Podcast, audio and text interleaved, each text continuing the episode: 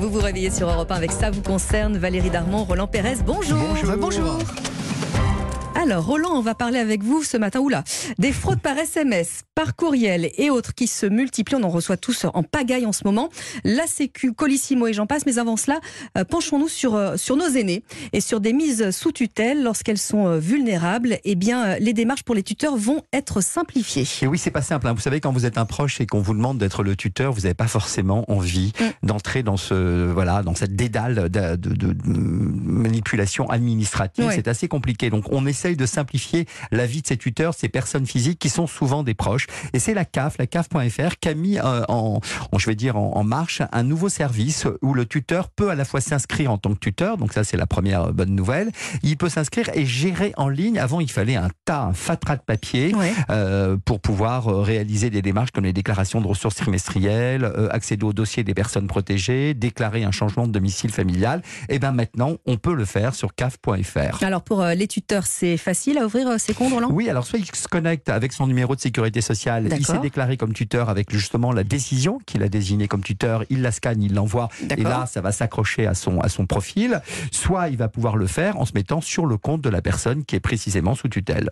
Alors j'ai vu Roland que l'administration s'est mis à la page en créant des tutoriels pour montrer en vidéo comment faire. Ah ouais, c'est vachement bien fait. Ça s'appelle me connecter, euh, me connecter à mon compte tuteur ou utiliser mon compte tuteur. Voilà les deux tutoriels. Alors on va passer à cette question de fraude par SMM et même par mail. Hein, on en reçoit. Alors parfois elles vont dans les spams, mais pas toujours. Euh, il y a des arnaques. Il peut s'agir euh, d'une fausse livraison qu'on attend qui a échoué, payer des nouveaux frais de transport. Alors pour qu'on donne des informations sur notre carte bancaire, hein, au final, c'est bien ça le, le problème. C'est ça le problème. En fait, vous avez, vous recevez des SMS. Moi, j'en ai reçu aussi, par exemple, pour un retard de paiement d'une amende. Ça peut m'arriver évidemment quand je me gare mal ou quand j'ai laissé passer le, temps euh, qui m'est imparti. L'indemnité carburant qu'on attend, qui, peut être demandée, dont on a parlé déjà ici. La vignette critère ah à se procurer. Les mm. arnaques par SMS, vraiment, et courriel se multiplient. Il faut comprendre que ces multiples tentatives d'escroquerie n'ont qu'un seul but récupérer vos données personnelles et bancaires. Euh, ça peut être aussi pour récupérer un colis ou un mot de passe à changer. Euh, donc, ils veulent qu'on clique finalement sur un lien qui va récupérer vos données personnelles.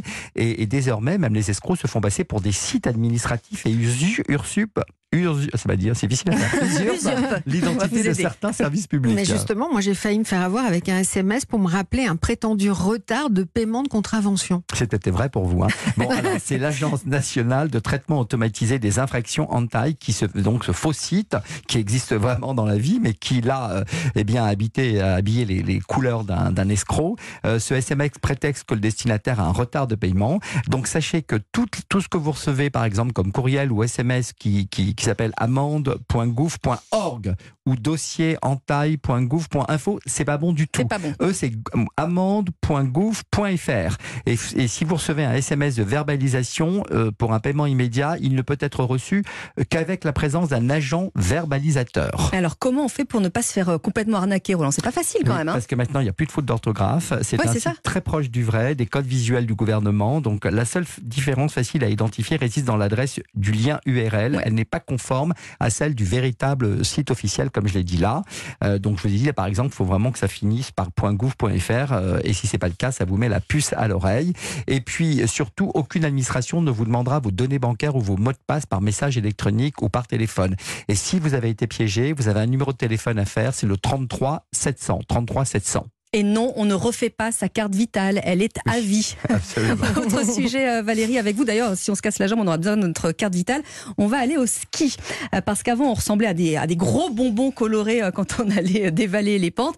Et aujourd'hui, la technologie dont vous nous parlez, eh bien, ça nous change la vie. Hein. Effectivement. Alors, Softshell, Gore-Tex, Dermizaz, hein, tous ces noms un petit peu barbares sont ceux de nouvelles matières qui composent nos vêtements de ski.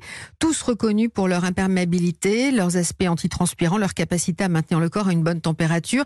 Alors exemple, la technologie d'IR est capable de détecter la dynamique d'une chute, d'activer le gonflage d'un bouclier qui va envelopper le corps du skieur et qui le protège des impacts dans les zones les plus exposées grâce à des capteurs et un algorithme qui va analyser en temps réel hein, mille fois par seconde ce que les données en fait euh, émises par notre corps. Protection donc assurée par des microfilaments qui permettent à l'air de se répartir de manière homogène sur toute la surface du corps. C'est un truc de fou. Donc titane, carbone, batterie font désormais partie intégrante de nos vêtements de ski, comme nous le précise Elisabeth Govard, experte, consultante matériaux textiles de l'IFTH, c'est l'Institut français du textile et de l'habillement.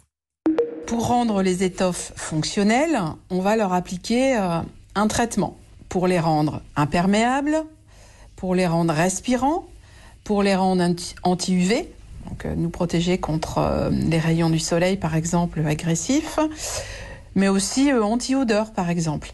On peut même faire appel aussi, il y en a de plus en plus, à des matières comme le carbone, qu'on n'imagine pas du tout dans le prêt-à-porter.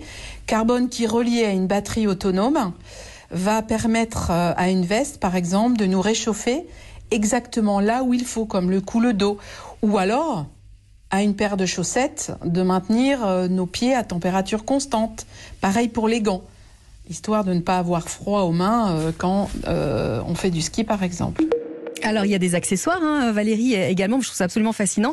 Euh, quelles sont les, lunettes ou les masques révolutionnaires Alors un masque de ski qui vous communique des informations comme l'altitude, le dénivelé, la vitesse de pointe, la distance parcourue, la position géographique en temps réel, la température, l'analyse de vos sauts, la hauteur et la distance parcourue dans les airs. Alors évidemment, il est plus question de retirer euh, ses gants pour regarder la carte du domaine skiable. Ça c'était avant, quand on était jeune.